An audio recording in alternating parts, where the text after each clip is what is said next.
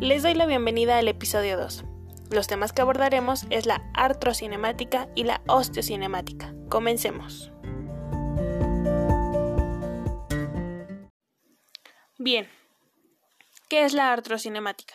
La artrocinemática describe los movimientos asociados de rodadura y deslizamiento de las superficies articulares.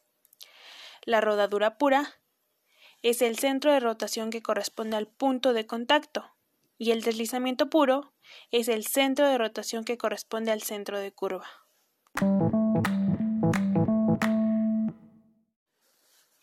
Ahora, ¿qué es la osteocinemática?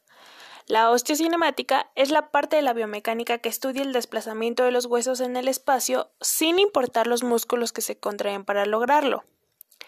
Los huesos se desplazan realizando un movimiento rotatorio alrededor de un eje situado en la articulación de uno de sus extremos, que será el punto que se combina con dos movimientos rotatorios de sentido contrario en dos puntos de apoyo.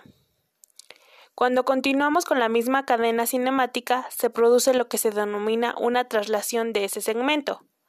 Cabe aclarar que los gestos motores nunca se realizan en un solo plano.